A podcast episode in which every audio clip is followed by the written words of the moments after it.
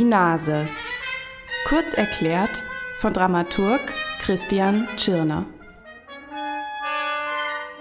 Die Nase ist eine Oper von Dmitri Schostakowitsch, die 1930 in Leningrad zur Uraufführung kam. Das Libretto ist auch von Schostakowitsch. Den Stoff hat er einer Erzählung von Nikolai Gogol entnommen, die ungefähr 50 Jahre vorher schon geschrieben wurde.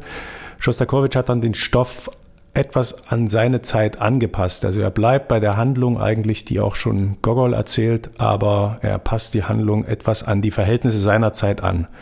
Die Geschichte ist relativ äh, schnell erzählt. Ein Beamter geht zum Barbier, lässt sich äh, den Bart scheren oder lässt sich rasieren und am nächsten Morgen wacht er auf und seine Nase ist verschwunden, er hat keine Nase mehr im Gesicht. Und dieser äh, Vorgang oder dieses Ereignis stürzt ihn, wie man sich vorstellen kann, in allergrößte Verunsicherung.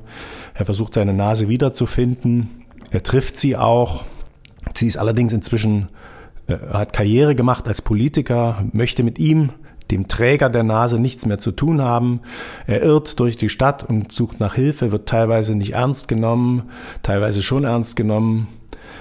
Die Nase wird schließlich verhaftet, als sie versucht, aus der Stadt zu fliehen, in dieser Staatsratsuniform, als dieser Politiker, diese Politikernase versucht zu fliehen und wird von der Polizei festgenommen, schrumpft dann wieder auf die ursprüngliche Größe, allerdings lässt sie sich nicht im Gesicht des Beamten befestigen. Der Arzt dreht ihm auch ab dazu, er meint, die Nebenwirkungen wären vielleicht zu groß, er soll lieber so bleiben, ohne Nase.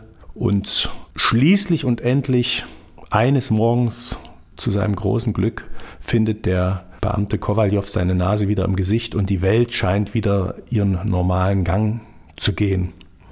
Das Ganze ist eine Groteske, also das Komische und das Schreckliche liegen sehr dicht beieinander. Es gibt sehr, sehr komische Momente, wie man schon hört an der Geschichte. Hintergrund sind allerdings sehr ernste Vorgänge, die da eine Rolle spielen. Also sehr ernste Verwerfungen in der Gesellschaft. Vor allem eine große Ungewissheit darüber, wie eigentlich unsere Wirklichkeit, unsere gesellschaftliche Wirklichkeit beschaffen ist. Das ist äh, sicherlich den großen gesellschaftlichen Spannungen und Umbrüchen im späten Russland und in der frühen Sowjetunion geschuldet, dass da also moderne Denkweisen mit ganz prämodernen zusammenstoßen, dass die Hierarchien in der Gesellschaft außer Kraft gesetzt werden, dass was gestern galt, heute überhaupt nicht mehr gilt. Alle Verhältnisse befinden sich im Umbruch und das führt zu einer Verunsicherung und zu einem Verlust der Identität. Und da kann man sicherlich heute auch im Zeitalter der Fake News wieder anknüpfen. Was stimmt denn eigentlich? Was ist wahr? Wer bin ich eigentlich in einer sich so rasant verändernden Welt?